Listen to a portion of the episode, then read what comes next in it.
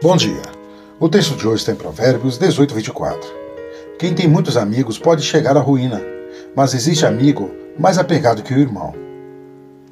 Quem são seus amigos mais chegados? Bons amigos são difíceis de achar no mundo de relacionamentos superficiais.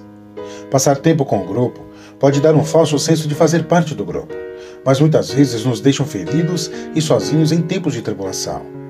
Relacionamentos abertos, honestos, sustentadores e amorosos não acontecem sem investimento. Peça para o Senhor lhe mostrar bons amigos na família dele. Ministre e sirva as pessoas ao seu redor.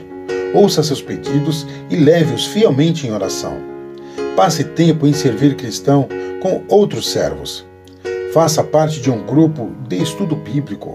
Ao fazer isso, confie que Deus lhe dará aquele amigo de alma gêmea. Companheiros são fáceis de achar, mas nem sempre podemos contar com eles.